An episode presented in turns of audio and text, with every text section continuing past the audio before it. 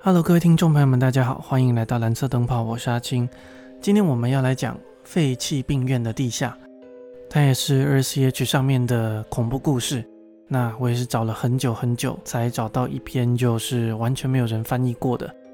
我们一样会以第一人称的角度来讲。OK，那就直接开始吧。这是我在大学的时候发生的事了，大概是在三年前吧。那个时候我在外县市上大学，接到家里的电话通知说我的奶奶倒下了。那奶奶从以前就很照顾我，所以我就很急忙的赶回老家去探望她。很幸运的是，奶奶并没有什么大碍，但是为了预防万一吧，我也是向学校还有打工的地方请了一个礼拜的假。当时我在老家的房间是我的弟弟在用，所以我就直接睡在客厅了，也是在这边东搞西搞的感觉到有点无聊。就打电话给了还留在这里的朋友们，不少人都已经开始工作，不然就是正在学专业啊，或者是在忙学校的东西。真正有空闲的也只剩下在县内上大学的三个朋友。我们约好了，就是隔天要碰面。我的老家也算是在乡下吧，所以能够去的地方就只有一间卡拉 OK，还有一个保龄球馆。再来就是要搭车三十分钟左右，会到一个撞球加上飞镖的一个算是娱乐场所。本来是提议说要去喝一杯吧，但是考虑到我有一个礼拜没有工作，下个月可能会过得比较拮据，所以就想说算了吧。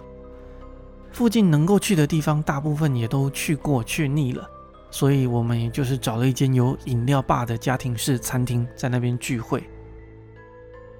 到了，也就是大概再过两天，我就要回学校。那天是星期二的晚上，我跟前面几天一样，跟三个朋友的其中两个在那间餐厅聊天。我当时就说：“真的太闲了，这里一点变化都没有，就真的什么都没有啊。”我的朋友 A 他就说：“这里本来就不是东京吧，不能跟东京比。”我就是过得太爽了，没有在这里念书。另外一个朋友 B 这个时候就提到说。那我们要不要去那里看看？B 提到的那里呢，是我们这里长大的小孩之间很有名的一间废弃的病院。据说医院里还留着很多医疗器材，甚至有时候能找到手术刀。还传闻说那里的地下室有一些人的尸体，或者是能够看到一些护士的幽灵之类的。说实话吧，当时我听到心里是有点怕怕的，就是不太想去。但是他们两个好像就突然之间有了兴趣，还说要把另外一个朋友 C 也叫过来，那我们就直接出发了。从外观看，那一家病院已经有一点点倒塌了，就在一个周围都是稻田的地方，几乎没有人住在附近。也可能是这个原因吧，所以土地比较便宜。外观看起来就是一个三层楼，以前应该也算是一间很气派的建筑。A 就说到了。之前我学长的朋友来这里探险之后，就在这里丢了一根烟蒂，然后整个人就突然变了，好像发疯了的一样，喊着说他要回什么地方什么地方，但是他根本就不住在那里。我心里想着，你他妈来之前怎么不先说呢？我就已经够怕了，你还在那边补刀。但我当时还是只轻轻的回了一声：“诶。”医院的周围稍微有点距离的地方有一片稻田。附近有几个花盆跟路灯，正面的入口有一扇玻璃门，上面有着铁链跟大锁把它封住了。一楼的窗户已经有很多都被打破了，应该是跟我们一样闲着没事跑过来的人，弄得到处都是垃圾跟涂鸦。我说：“那我们现在是不是等 C 过来？”A 说道：“没关系吧，我们先进去，反正车子就停在旁边。”B 也跟着附和说：“那我先进去啦。”说完之后，他就直接翻进去了。我单手拿着便利店的手电筒，准备跟着进去。现在想想，我当时应该要很认真的阻止他们才对。当我的脚踏进去的时候，我不小心踩到地上的碎玻璃，当时莫名的我身体就开始发冷，而且全身起鸡皮疙瘩，真的有一种要赶快逃离这里的想法。但是 A 跟 B 已经。急忙的开始探险了而且 a 拿着车钥匙我如果再不跟上的话就要直接被他丢在这里。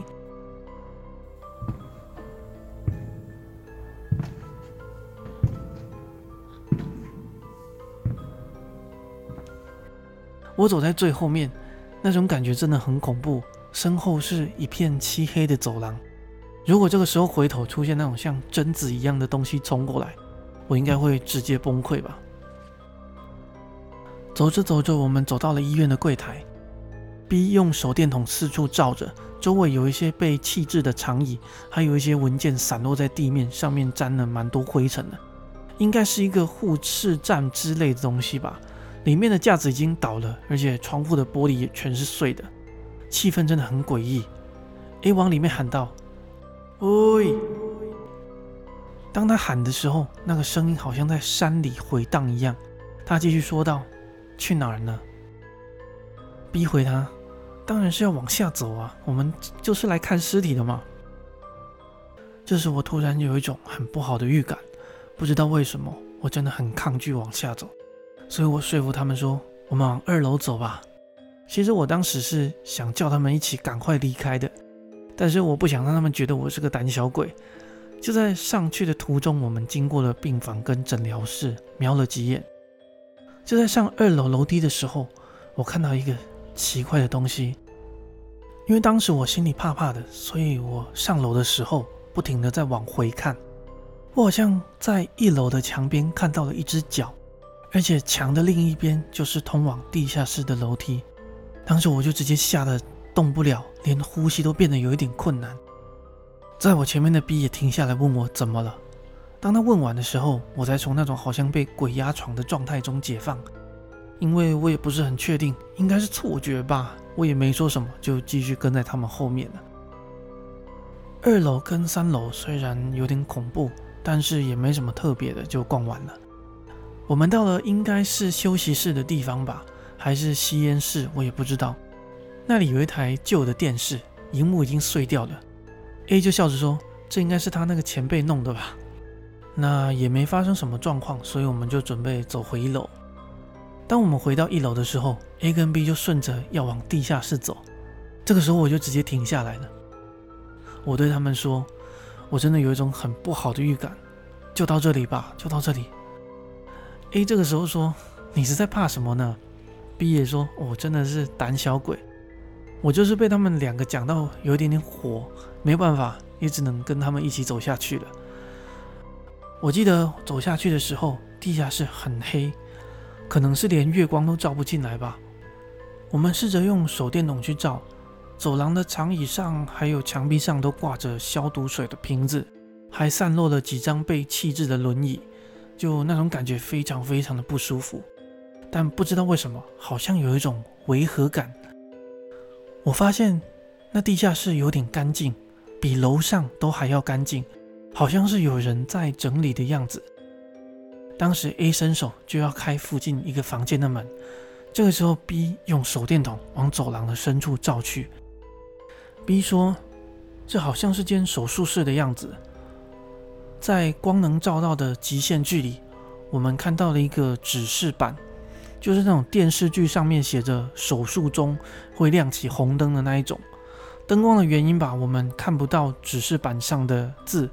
B 当时集中注意的样子，大步的往前走过去，A 也跟上去了。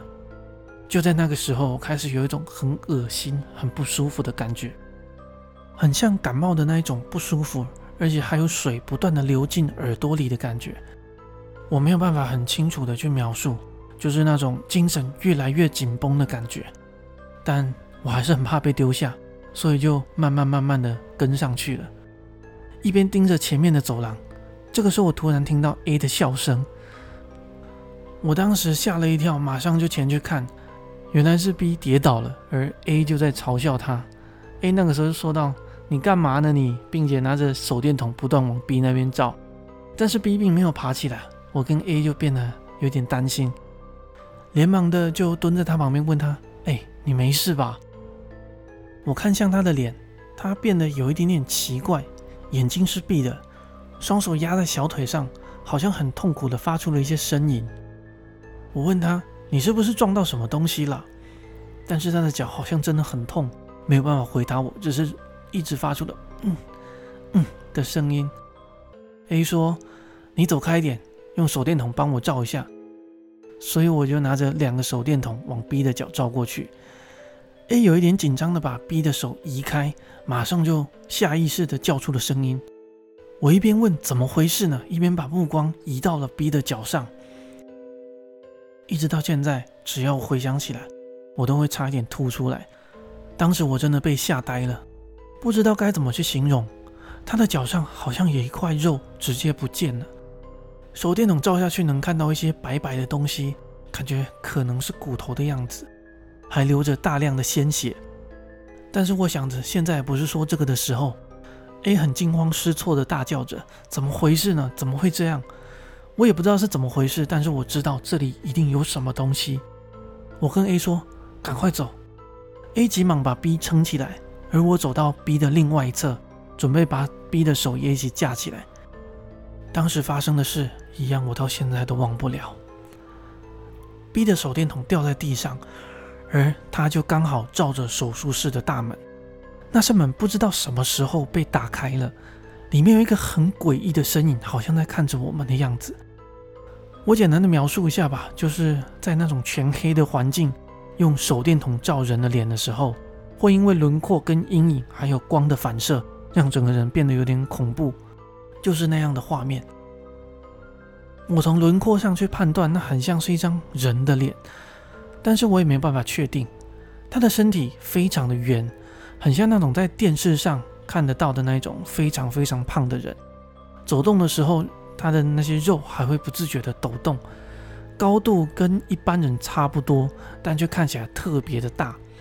而这个时候，他就东摇西摇的往我们这边靠近。这就是我所看到的画面。当时 A 不断的尖叫，一直拖着 B 想要逃跑。我觉得当时我应该也叫得很大声吧，反正脑袋是完全没办法思考的。但是我很怕手电筒突然间熄灭，所以我就两只手都握着手电筒，用手腕把 B 架起来，跟着 A 一起往外逃。但这样的姿势，手电筒的灯光没办法往前照，我们完全看不到前面的路，所以一直是很恐慌的状态。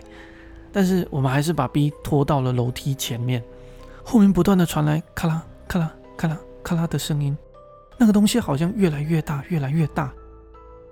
我不断的想着，那到底是什么东西？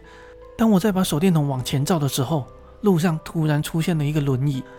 当时我们都没有反应过来，A 跟 B 就直接撞倒了那个轮椅，重重的摔在地上，而 B 就直接在地上打滚。我猜当时候 A 应该非常的崩溃，我只看到他一边的大喊，一边爬起来往另外一个方向跑走了。当他穿过楼梯的时候，我大喊着他的名字，但我想他应该没有听到吧，就这样一边大叫一边消失了。当时我听着 A 的声音越来越远，我也哭喊着拉着 B 的手腕，两个手电筒不小心就掉到地上。我很慌忙的低头想要去捡，就在这一瞬间，我有一种我是不是要死了的感觉。我从双腿之间的缝隙往后看，就刚好看到他了。那是一张小孩子的脸，我也只看到了那张脸。他面无表情的一直盯着我。就是那种生气的时候面无表情盯着别人的样子，掉下来的手电筒刚好就照在他的侧脸上。这一次我崩溃了，我直接就逃跑了。即使我心中一遍又一遍跟 A 还有 B 说着对不起，但我当时真的太害怕了。跑上楼的时候，我不小心踏空摔在了楼梯上面，我用爬的爬回一楼。应该是眼睛已经习惯黑暗了吧，在月光下，一楼的环境让我可以看清周围。我很全力的跑向正面的玄关，想要把门推开，但门好像被铁链跟大锁完全封住了，出不去。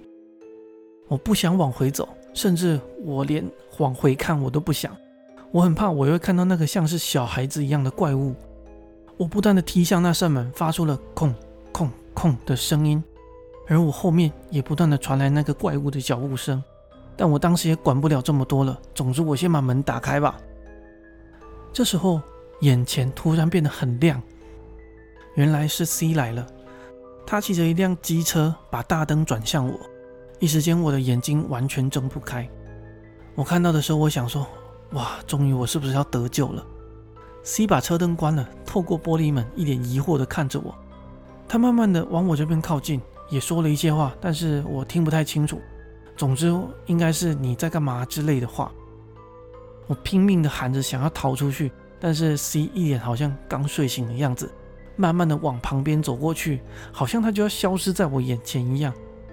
我真的是崩溃的追着他移动的方向，就刚好在那时候，我发现我腰部的位置有一扇破了的小窗户，可能是太匆忙了，我没有看到吧。C 说：“这里会不会有点危险啊？”但是我还是很勉强的把身体往外伸。当 C 终于看到哦，我的状态好像不对了，他才连忙的把我拉出去。我想着，我终于脱身了。当时心脏剧烈的跳着，好像有一种要破了的那种很痛苦的感觉。C 问我说：“那你是怎么了？”但是我觉得现在没有时间跟他说明状况了。就是 C 一脸疑惑的看着我，而我不断的对着他大叫。要他赶快带我离开这里，离开这里之后，我再跟他解释。C 问道：“啊，他们嘞？他们在哪里？”当时我真的是已经崩溃了。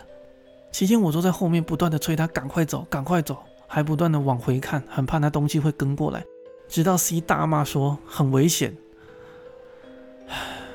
终于，大概在距离医院两三公里的地方，我们把车停在一家便利店的前面。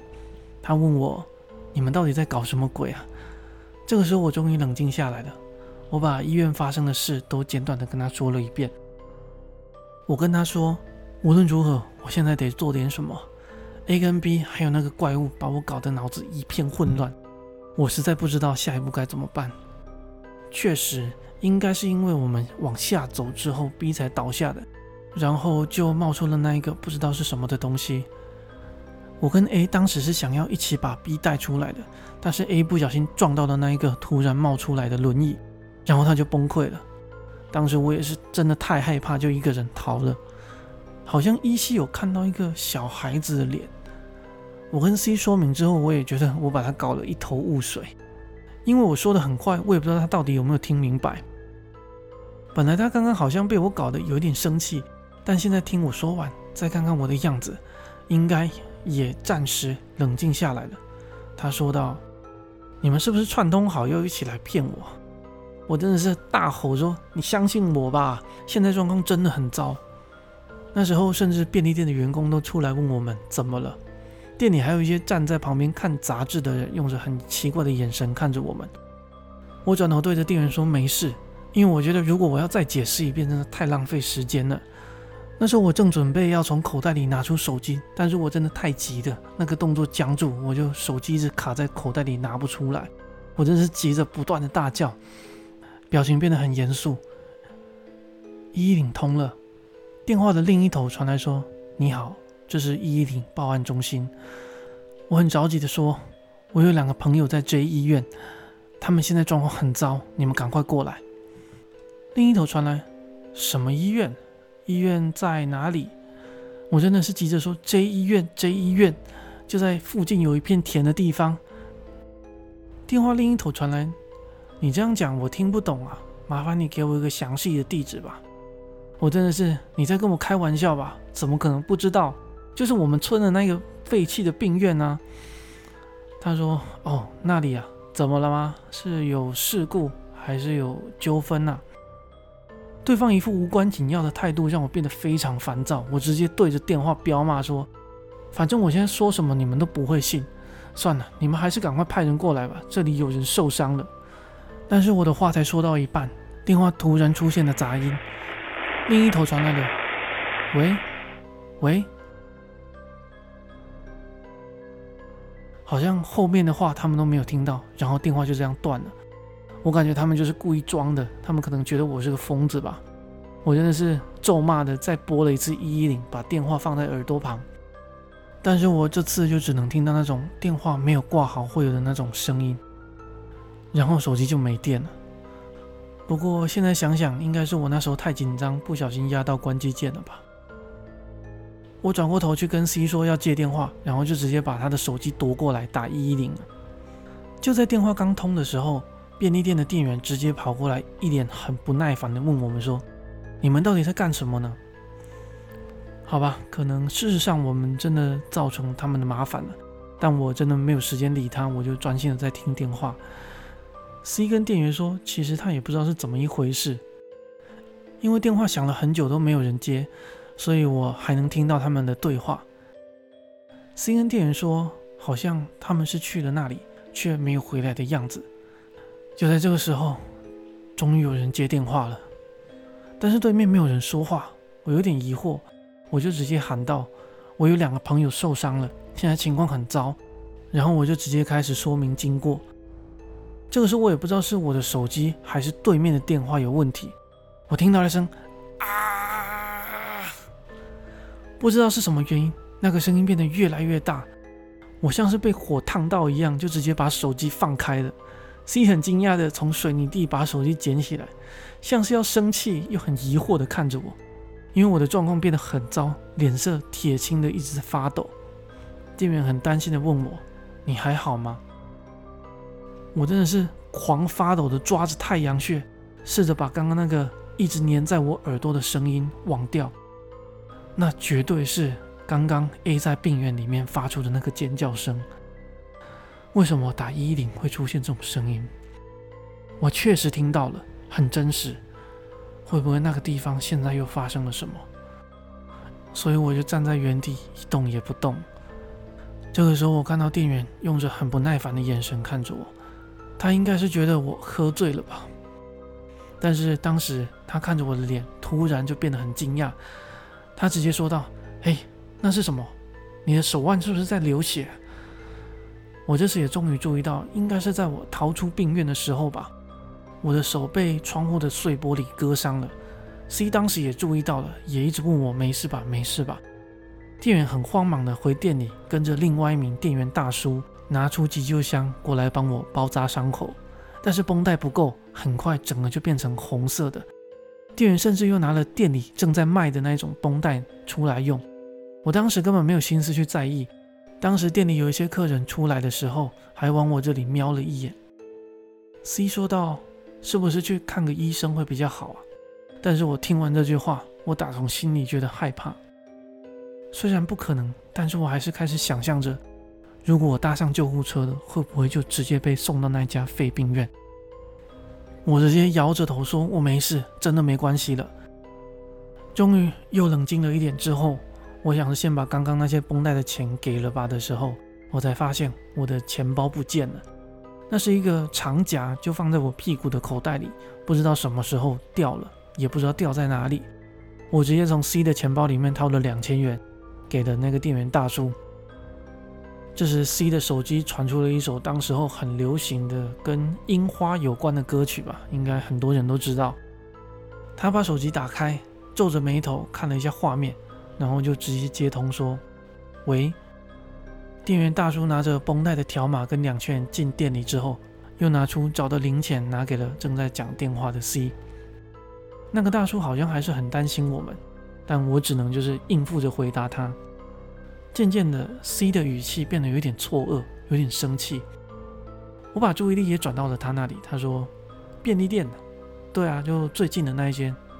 嗯，在啊。有点奇怪，你们嘞？你们还在那里啊？”听到他最后一句话的时候，我那种很不好的预感又来了，全身起了鸡皮疙瘩。C 又继续说道：“他，他把你们怎么了？诶，那他太贱了吧？”我也这么觉得啊，也不是这样说的，啊啊！我想说要带他去医院，没电啦。我很清楚的记得当时候的对话。C 继续说道：“不用了，就跟你说不用，你够了，冷静一点。”喂，喂，他看起来好像有点烦躁，就直接把电话挂掉，回头看向我说：“你们真的够了，别再闹了。”我有点疑惑，他说道：“我刚刚接到 B 的电话了。”从这里开始，我就什么都想不起来了。我真的是完全不记得后来发生了什么事。C 好像还说了些什么，但是眼睛一转，我什么都不记得了。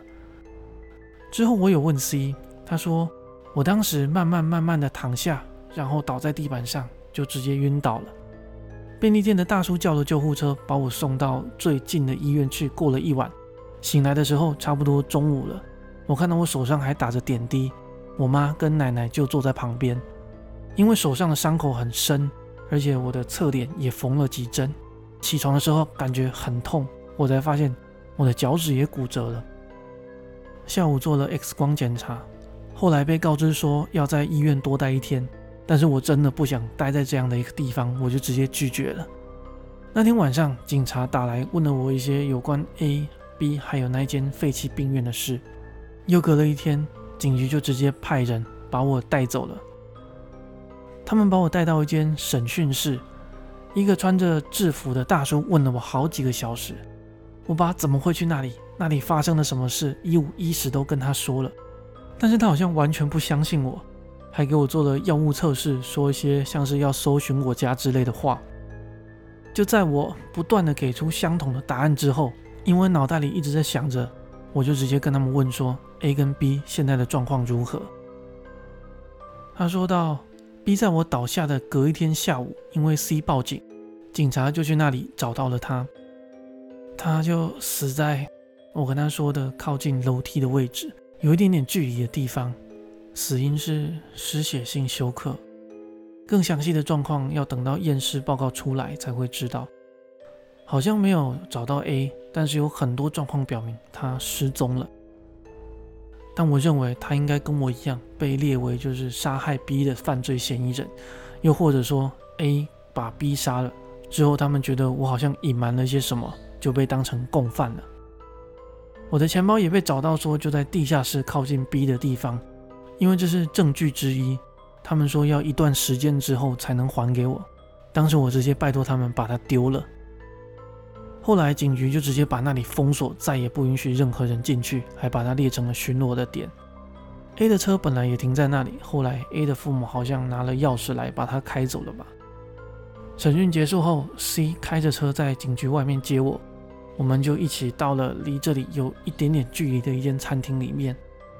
当时 C 跟我一起搭着救护车去医院的，之后 C 才开着车去便利店把他的机车弄回来。当时店员已经不是同一个人了。在说明完情况之后，C 想着要不要去废弃病院那里确认一下 B 的电话，因为据他所说，在他上救护车的时候，还是收到了大概三十几通来自 B 的未接来电。这个时候，C 终于也感觉到整件事有多么诡异了。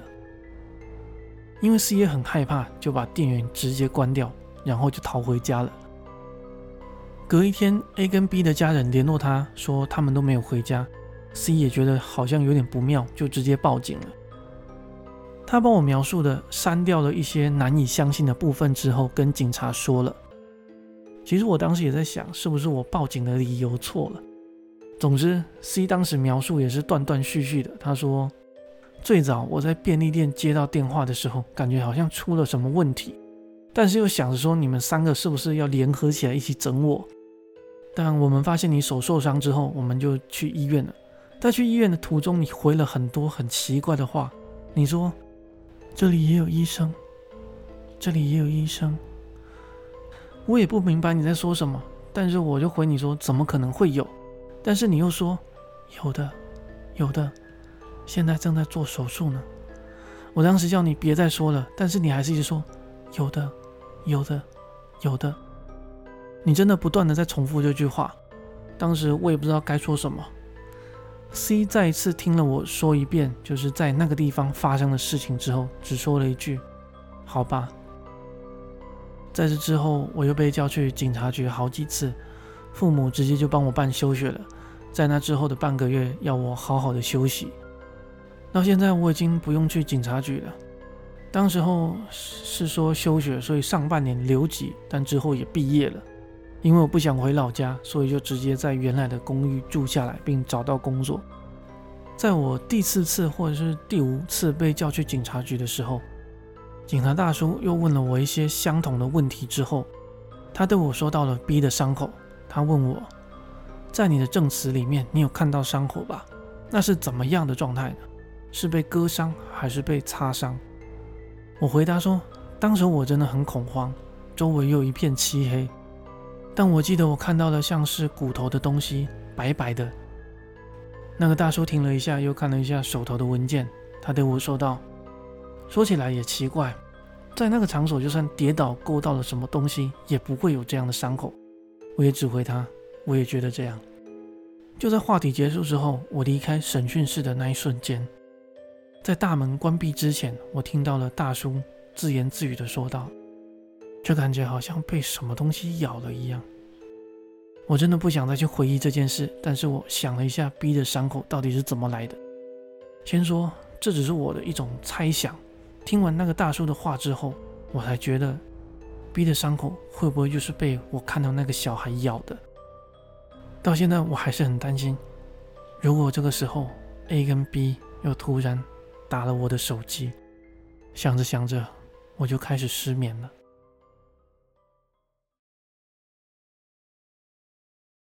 OK，那故事就到这里结束了。我也是终于挤出了一些时间来帮大家更新节目。像最近嘛，我都利用一些很零碎的时间在制作。我的工作还没有赶完，我现在进度才到一半，所以会稍微有一点点慢的。那我也发现说有一些人在说我的更新太慢，我真的很抱歉。那我们跟大家宣布一些消息吧，就是。我有考虑最近要把历史类的节目停掉，就暂时停一段时间吧，因为收听的人确实少了蛮多的，就只有平常一半的水准。那我会尽量多更一些恐怖故事类。最近本来我是想讲那个江西三血里面的那个漏洞，但是我也算是有一点点卡关了吧，就有些资料不好找，所以就暂时跳过了。我之后也会再更新一些，就是跟我之前那一到七集啊、一到八集那时候做的内容差不多的东西。其实我也是想着要做一些，就是在其他的频道比较不常看到或者是没有看过的东西。有时候要找到不重复的题材，真的有点困难。那我之后会想着就找一些比较有名的事情来讲。不过我也是会自己找一些资料，自己翻译一些东西，尽量就。做一些跟别人不一样的东西吧，大概就这样。最后感谢细方的赞助。工作的时候会听，我是想着，哇，你这样子会不会越听越毛啊？不过我最近也发现，好像我做的节目越来越不恐怖，还是我的耐性越来越高，我也不是很清楚。那如果大家觉得太恐怖或者是太不恐怖的话，我都可以调整。好了，那感谢大家今天的收听，我们下一集再见。